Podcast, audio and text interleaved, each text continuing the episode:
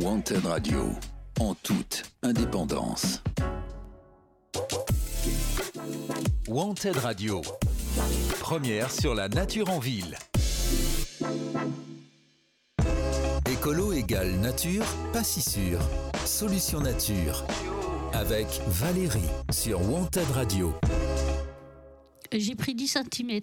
En fait, je m'aperçois que la chaise est hyper haute. Je sais pas qui c'est qui était assis là. Ah oui, j'ai pas vérifié avant que C'était quoi une... Je sais pas. mais- C'était un géant. Un Un, gé- un tout, un tout petit plutôt. Un tout petit. Ça bouge quand, quand- Non mais ça va, ça me fait drôle parce que du coup par la fenêtre je vois enfin la totalité. Ah oui. De la Je voyais. Bon, bref. Ouais. Bon, bonjour les amis. Bonjour, les amis. Vous êtes euh, sur Solution Nature avec euh, Valérie, moi-même et Oui. Samuel.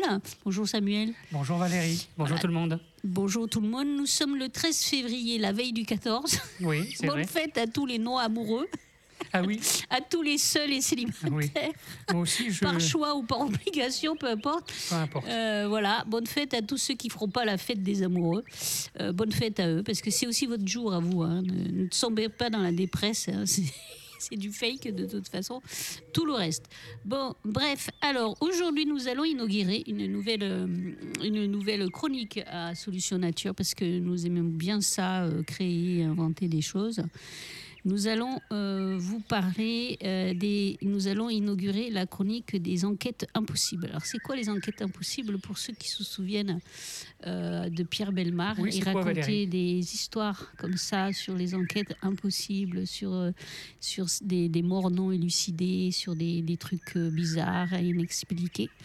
Et nous, donc, pour euh, un petit peu. euh, copier ce concept, euh, nous allons faire nous aussi nos propres enquêtes impossibles. Donc euh, la chronique des enquêtes impossibles, euh, qui va parler de toutes les disparitions inexpliquées, tous les phénomènes inexpliqués de la nature, les disparitions d'arbres, de biodiversité, qu'on ne sait pas pourquoi. Tout d'un coup, un matin, vous vous levez, vous avez un arbre, le lendemain, vous vous levez, il n'y en a plus. Où est passé l'arbre? Qui a commis le crime? Voilà, donc c'est toutes ces enquêtes impossibles. Euh, donc, euh, ben, un petit. Non, on n'a même pas de générique. La prochaine fois, on fera un petit générique euh, angoissant de, la musique des, des, des dents de la mer. Donc, pour commencer notre chronique sur les enquêtes impossibles, première histoire. Alors, toutes les histoires que je vais vous raconter sont vraies enfin sont vraies, sont à base de réalité euh, vraie, c'est-à-dire que tous les cas euh, sont euh, réels et sont d'actualité. Euh, la première histoire, ça s'appelle, ben voilà, c'est le bruit des eaux, le bruit des eaux. Alors, allons-y. Euh, 14h30, en cette fin d'automne, plusieurs militants écologistes sont réunis. Ils crient et invectivent les autorités.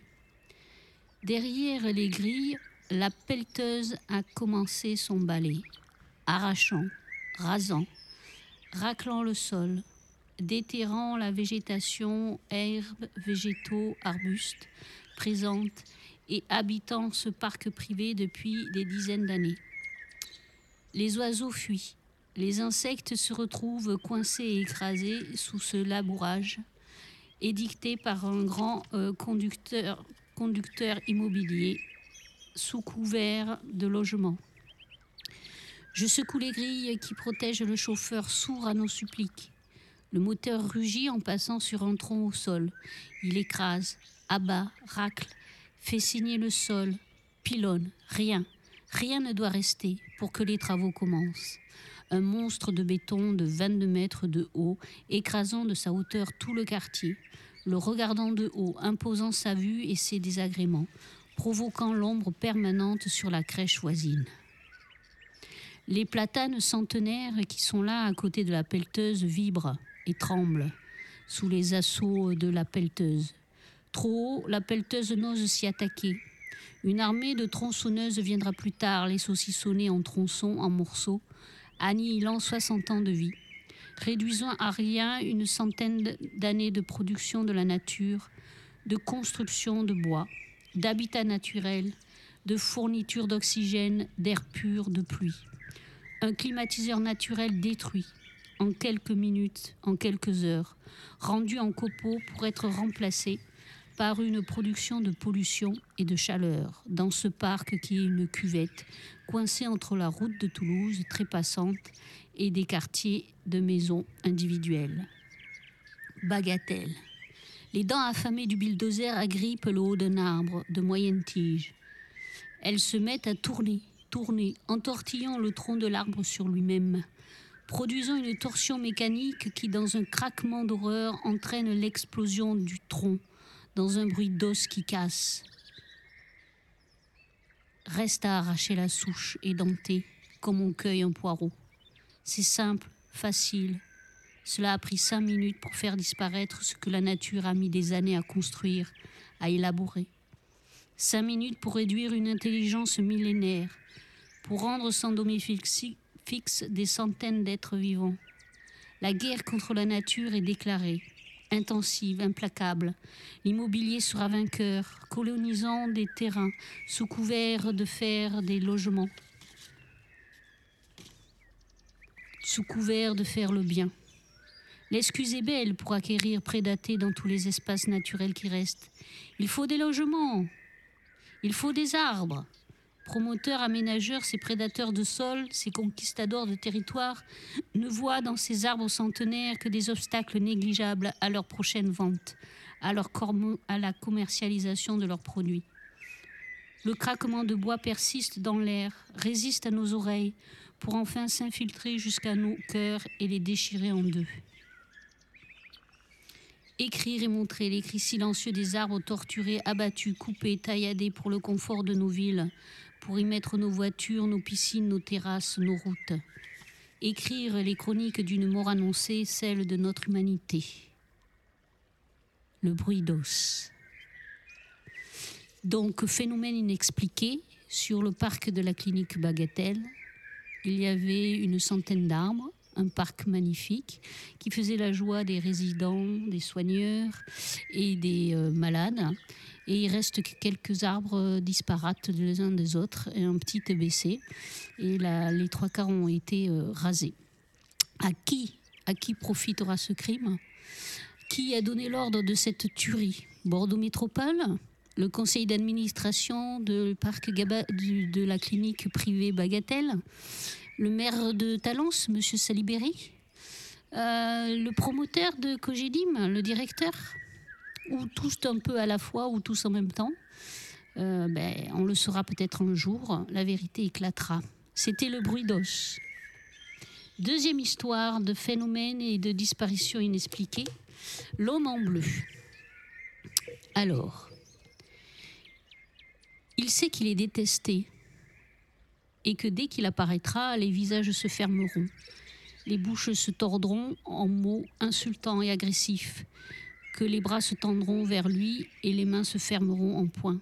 Il le sait, il en a pris son parti quand il a décidé de prendre ce poste. Mais aujourd'hui, il avait un goût amer dans la bouche, un poids sur le sternum qui le faisait haleter sous le poids de son armure urbaine, étouffé sous son casque. Relever la visière Non. Les bouteilles d'eau, canettes et autres objets usuels avaient commencé à voler tout autour de lui. Ses collègues tenaient le cordon, les coudes rivés les uns aux autres, les pieds plantés dans le sol. Plantés, tiens, ce mot le fit sourire, jaune. Les voilà plantés, alors que derrière, un balai de pelleteuses s'évertuait à arracher du sol les pieds des platanes centenaires. L'homme en bleu un haut le cœur. Il sentait, ressentait, sans pouvoir mettre un nom dessus, une explication, que ce n'était pas juste, qu'il y avait un couac, un défaut, un truc qui n'allait pas. Protéger des gens en train de détruire des arbres, leur permettre de les scier, de les couper, de les raser, sous le cri des oiseaux, chasser de leur nid, le hurlement des bois qui cassent, des branches qui tombent, des troncs qui s'écrasent, il se sentait déplacé, pas en phase, pas d'accord.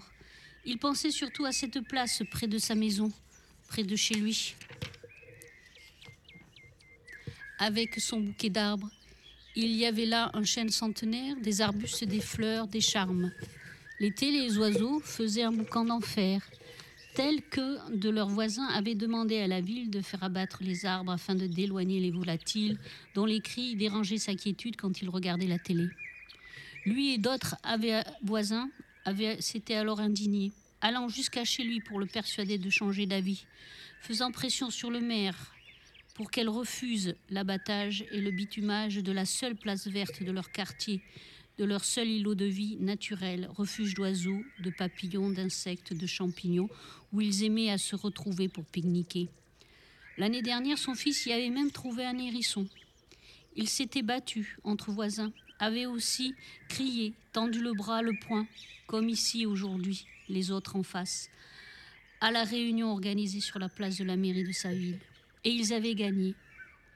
Il en avait été tellement heureux. Et aujourd'hui, le voilà, face au même que lui, face à eux qui ne voulaient que sauver leur bouquet d'arbres du bitume de la 69, en tendant aussi leurs poings comme lui l'a fait pour son chêne, en criant comme lui l'a fait pour sa place verte, comme lui. Quelle différence Quelle raison de plus les rendait moins légitimes à défendre leurs arbres que lui dans son quartier Oui, quoi Et ce n'est pas de ne pas trouver de réponse à cette question qui lui faisait pour me la première fois détester être un homme en bleu. Musique.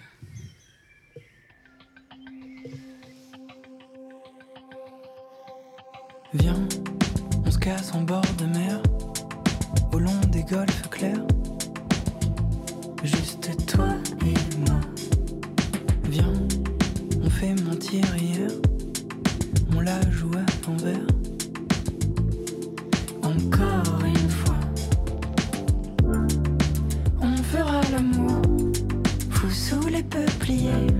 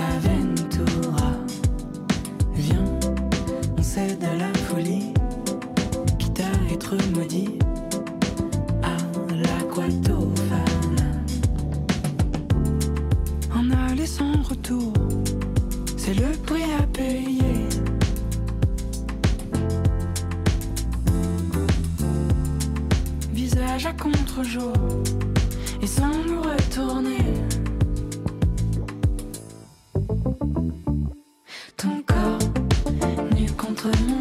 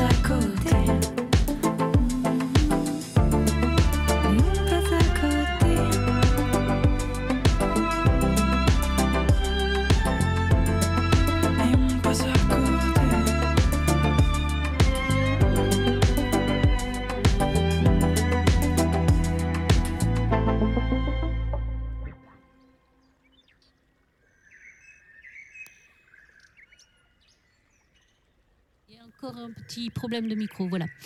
Aujourd'hui, euh, nous sommes dans une chronique toute douce sur les enquêtes impossibles, les disparitions euh, soudaines euh, de nature, d'arbres et les phénomènes inexpliqués. Euh, encore euh, ben, une disparition soudaine. Euh, la préfecture de Toulouse, le préfet de Toulouse, a accordé aujourd'hui, enfin il y a quelques, oui, je pense que c'est aujourd'hui cette semaine, l'autorisation de commencer les travaux pour la ligne LGV Bordeaux-Toulouse, du côté de Toulouse, alors que la haute, la, le haut conseil environnemental avait dit euh, non la première fois, ils ont retoqué un peu, et avant même d'avoir euh, de nouveau la, réponse de la haute conseil environnemental, ils ont commencé les travaux. Voilà, donc euh, pelleteuse, rasage. Je suis vraiment euh, désolée pour tous les riverains qui vont voir apparaître dans leur jardin un suppositoire de métal, euh, qui vont voir disparaître leur horizon, leur paysage, euh, qui avaient acheté dans des petits villages pour être tranquilles, entendre les oiseaux comme là, et qui vont entendre zoom, zoom, zoom, voilà, nuit et jour, ou jour et nuit, et qui vont, ben voilà, qui vont être, euh, avoir un peu plus euh, de pollution en bruit, en air, de sécheresse, de la disparition de leur faune et peut-être même de leur arbre fétiche où ils allaient peut-être euh, se reposer ou faire des cabanes pour leurs enfants. Vraiment, je suis navrée. Encore une enquête impossible euh, avec euh, un phénomène de disparition euh, inutile. Alors, qui à qui profitera le crime, encore une fois? À la région, à M. Rousset, au préfet, à Madame Degas de Toulouse, au BTP, à qui? Ben, On le saura un jour, hein, puisque la vérité se fait toujours jour. Donc voilà, restez en ligne, bien sûr, on vous tiendra au courant pour les pour la suite de euh, cette grande catastrophe euh, naturelle qui est la ligne LGV Bordeaux-Toulouse, Bordeaux-Dax, et qui aujourd'hui ne sert à rien, puisqu'il y en a déjà une. Voilà, ça ne sert à rien et qu'il y en a déjà une, et pour lequel tous les riverains sont contre, en fait. Toute la population est, est contre. Donc, euh, un autre enquête impossible disparition, euh, phénomène inexpliqué, une autre histoire euh, de l'enquête impossible que je vais vous raconter euh, aujourd'hui, euh, 13 février. Ça s'appelle un bout de trottoir. Ça se passe toujours à Bordeaux.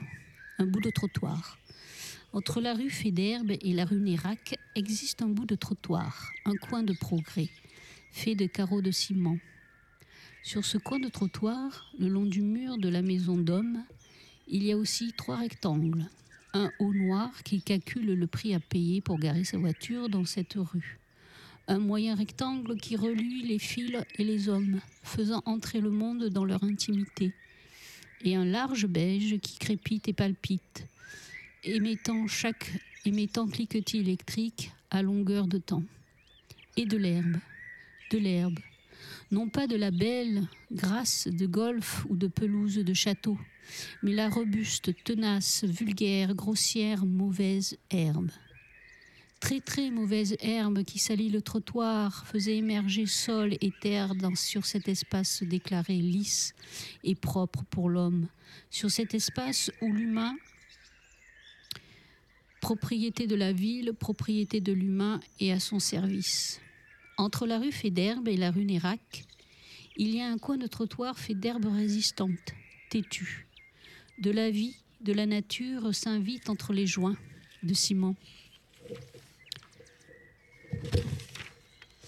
Entre les joints tordus, entre les pavés discontinus. Elle pousse vite, car elle sait que tôt ou tard elle sera arrachée, délogée violemment, devenue gênante pour la vue, pour les pieds des hommes. Cela fait sale, diront les uns.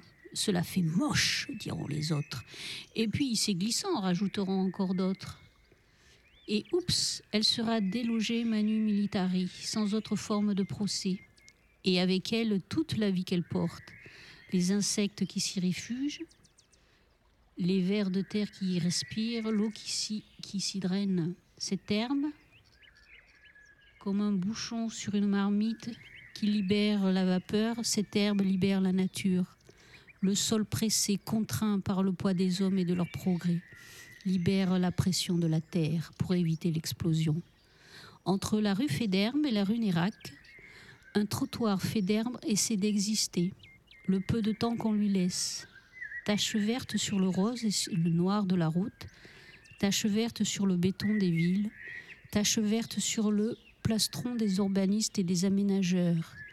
Cachez donc cette herbe que je ne saurais voir, aurait pu dire Molière en son temps. Cachez, contraignez, casez, emmurez, contrôlez cette nature qui m'importune, qui me gêne et me rappelle trop qu'elle est moi, que je suis elle. Donc entre la rue Féderbe et la rue Nérac, vous pouvez aller visiter cette petite herbe si elle reste encore là. Après, vous la trouvez euh, partout sur les trottoirs.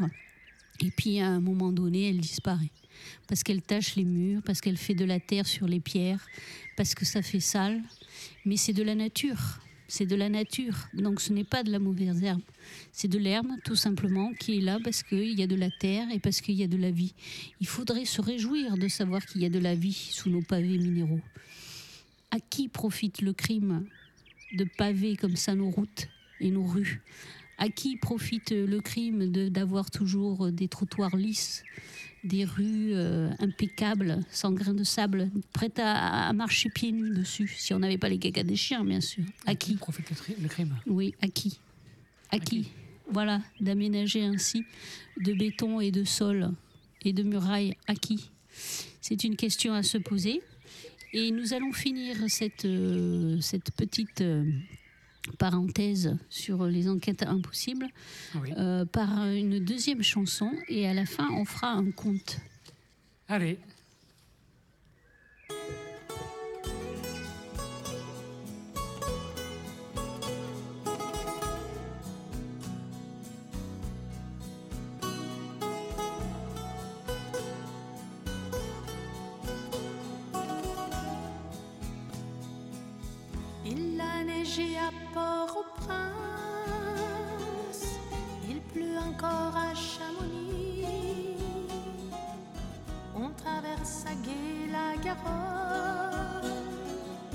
Le ciel est plein bleu à Paris. Ami, l'hiver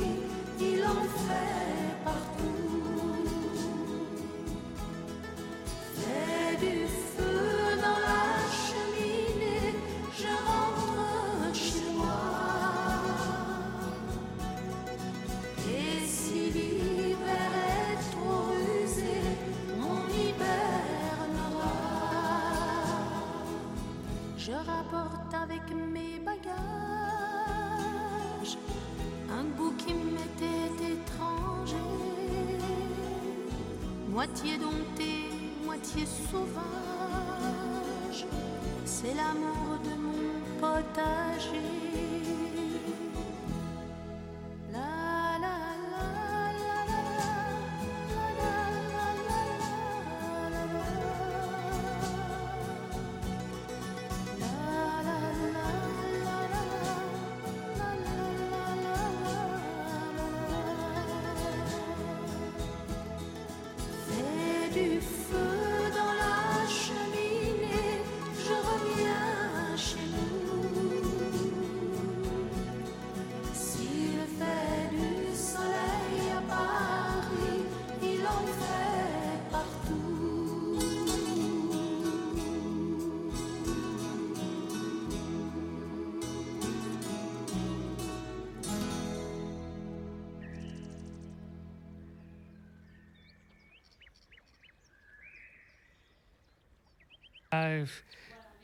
Alors, utilise le micro d'à côté parce que. Allez. Merci. Ah voilà, merci. On a un petit problème. Bon, on va, on va bannir ce micro parce qu'il veut pas marcher. Euh, merci Nana pour euh, cette, euh, cette chanson extrêmement joyeuse, Oui, c'est vrai que. on peut le dire. Voilà, peut-être une prophétie, hein, tu vois, traverser à, à Gué la Garonne. On verra bien. Donc euh, voilà, donc pour finir euh, cette, euh, cette émission des enquêtes impossibles et des histoires extraordinaires qui arrivent au niveau de la nature, on va, je vais vous raconter un petit conte, un petit conte de l'arbre tordu. Voilà, et après on se dira au revoir. C'était une émission toute douce, mais toujours d'actualité, parce que toutes les histoires ont pour base euh, l'actualité. Je ne sais pas si vous avez reconnu, la première histoire, c'était le parc euh, de la clinique privée euh, Bagatelle, euh, qui, euh, qui a dépecé son patrimoine arboré pour en vendre un bout un promoteur qui a fait un bâtiment de 7 mètres, un mur. C'est-à-dire que les, les malades qui avaient euh, vu sur les arbres, le parc arboré, aujourd'hui, ils ont vu sur un mur. Voilà, à qui profitera le crime. Et euh, ensuite, nous avons eu euh, l'homme en bleu. Euh, l'homme en bleu, ben, c'est la 69. L'homme en bleu, c'est-à-dire quand on utilise les forces de l'ordre pour combattre des citoyens qui essaient de défendre leurs arbres, leur qualité de vie, leur cadre de vie, leur air pur, le- l'eau pure, enfin tout ce qui nous alimente et nous permet de rester en bonne santé. On a de quoi se poser des questions, en fait. Et l'homme en bleu, vous avez reconnu, monsieur CRS ou monsieur gendarme, il se pose ces questions-là. Parce que ça sera le premier à lever le poing si ça arrive chez lui, bien sûr. Bien sûr. Donc, euh, à qui profite le crime encore? Enquête euh, impossible, euh, non élucidée pour l'instant, mais un jour euh, la vérité se fera, parce qu'elle se fait toujours. Et euh, le dernier, ben, c'était le coin de. Voilà, c'est pour rendre hommage à tous les petits îlots d'herbe qui dépassent des, joints, des terrasses et des trottoirs. voilà, qui, qui sont toujours qui étaient brûlés à un moment donné. Euh, pour, euh, parce qu'on évite les produits phytosanitaires. Donc c'est pour rendre hommage à tous ces petits îlots de verdure qui doit rassembler des fourmis, des vers de terre, euh, des, petits, voilà, des petites choses comme ça, et qui nous rappellent que quand même il y a de la vie sous nos pavés, ce qui est pas mal. Donc pour finir, je vais reprendre ma voix toute douce, et nous allons, je vais vous lire le conte de l'arbre tordu. Sur des rangées immenses, comme une armée immobile, se tenaient en ligne droite des centaines de pins, de pins, de pins maritimes, à perte de vue, en ligne droite, répétés à l'infini, avec des centaines d'arbres à pins, de pins. Deux mètres les séparaient les uns des autres, assez pour se parler, mais pas trop loin pour se toucher. Ils se tenaient droits, orgueilleux, domptés par l'homme. Ils étaient fiers de cela, les pins. Les hommes, disait-il, sont aux petits soins pour nous. Ils nous donnent à boire et à manger, nous arrosent quand il fait chaud, désherbent les mauvaises herbes autour de nos racines, coupent nos branches mortes, tuent les insectes des sols et des écorces en nous aspergeant de leurs produits qui collent. Et du coup, les oiseaux ne viennent plus nicher dans nos branches et déranger nos feuilles. Ils s'occupent de tous les hommes. Nous, nous les pins, nous n'avons plus qu'à pousser tout droit et à leur donner notre bois pour faire des planches. Ils se tenaient droits, verticaux, sous un soleil de plomb, qui, certains étaient brûlaient leurs feuilles, leurs aiguilles fines. À côté, à plusieurs kilomètres de là, en hauteur, des pins, les mêmes, des pins parasols, des pins larges et volumineux, se tenaient au hasard, blottis dessous l'ombre de leurs grands frères ou de leurs petits chênes, amis qui les protégeaient du soleil, du vent et des incendies. Ils poussaient, là, libres, suivant leur nature de pain. Ils se tenaient près des uns des autres, à pouvoir se chuchoter et se toucher du bout de la branche et de leurs aiguilles. Ils parlaient et racontaient toujours la même histoire, l'histoire de ce pain, ce pain perdu, qui avait voulu rejoindre l'armée des pins, l'armée des pins tout droit. Cette histoire abracadabrante se murmurait d'aiguille en aiguille, d'aiguille en feuille, comme une mise en garde, un avertissement pour tous les pins qui seraient attirés par l'armée des pins tout droits. Lui, le pin, habitait à l'orée de la clairière à ombrage. Il a vu une, une directe sur la plaine et observé nuit et jour la ronde des hommes qui s'afforaient autour des arbres verticaux tout droits, plantés en ligne droite. Ici, il n'y avait qu'un forestier pour tous. Il venait tous les jours et les laissait libres de pousser, comme il en avait envie. Lui, ce pin, il avait poussé tout tordu, et allait voir si droit en bas, si élancé vers le ciel, il en avait les larmes aux yeux. Ses autres amis pins avaient beau lui répéter que cela ne faisait rien qu'il soit tordu, qu'il ferait de beaux bois, et que tous l'aimaient ainsi, cela ne lui suffisait pas. Il voulait pousser tout droit, dépasser la cime de ses grands frères d'ombrage, toucher le soleil, dominer la clairière. Il en rivait jour et nuit, mais un arbre cela s'enracine et cela ne bouge plus du lieu de sa naissance. Bien sûr, ils peuvent voyager par la pensée, suivre le fil des nouvelles qui parcourent la terre, mais bouger impossible, au risque de mourir. Un matin, le forestier qui s'occupait d'eux vint aller voir, il leur dit Pour m'avoir prêté un jerrycan de gasoil là-bas en bas, il me demande un arbre. Aucun ne voudrait y aller à part toi, paraît-il. Es-tu sûr de vouloir rejoindre la plaine des arbres tout droits? L'arbre tordu frémit de ses aiguilles et de ses branches. Heureux qu'il était de voir enfin son vœu s'exaucer. Prenant ses frémissements pour un oui, le forestier fit venir pelleteuses et camions pour déraciner le pin et l'amener.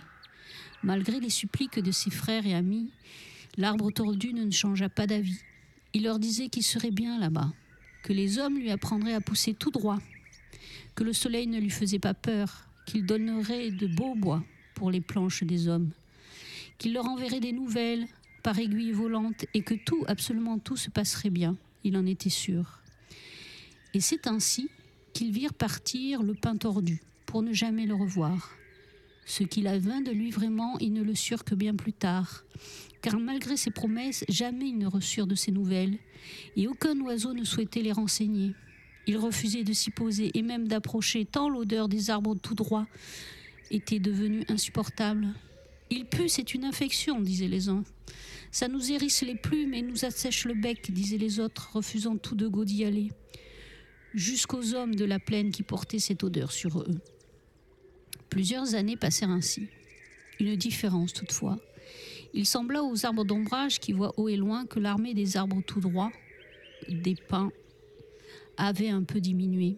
Le forestier qui avait déraciné l'arbre tordu était parti à la retraite.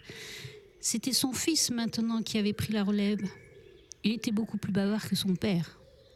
Il aimait rester de longues heures assis contre un grand frère d'ombrage, un pain, un chêne, et leur raconter ce qui se passait dans le monde des hommes et des arbres tout droits, tout plantés en ligne verticale. C'est comme cela qu'ils apprirent pour l'arbre tordu. Vous vous souvenez, avait-il commencé, le pain tordu que mon père avait échangé contre un baril de gasoil? Eh bien, bien mal lui en a pris. Car, une fois arrivé en plaine, le pain tordu fut replanté dans un trou bien trop grand pour lui. La terre lui arrivait bien trop haut, noyant ses racines superficielles qui avaient besoin d'air. C'est le trou réglementaire, lui dit son voisin pain. Nous avons tous le même, tu t'y habitueras. Et de tordu, l'arbre devint trop petit, enfoncé dans ce, trou, trop large pour lui.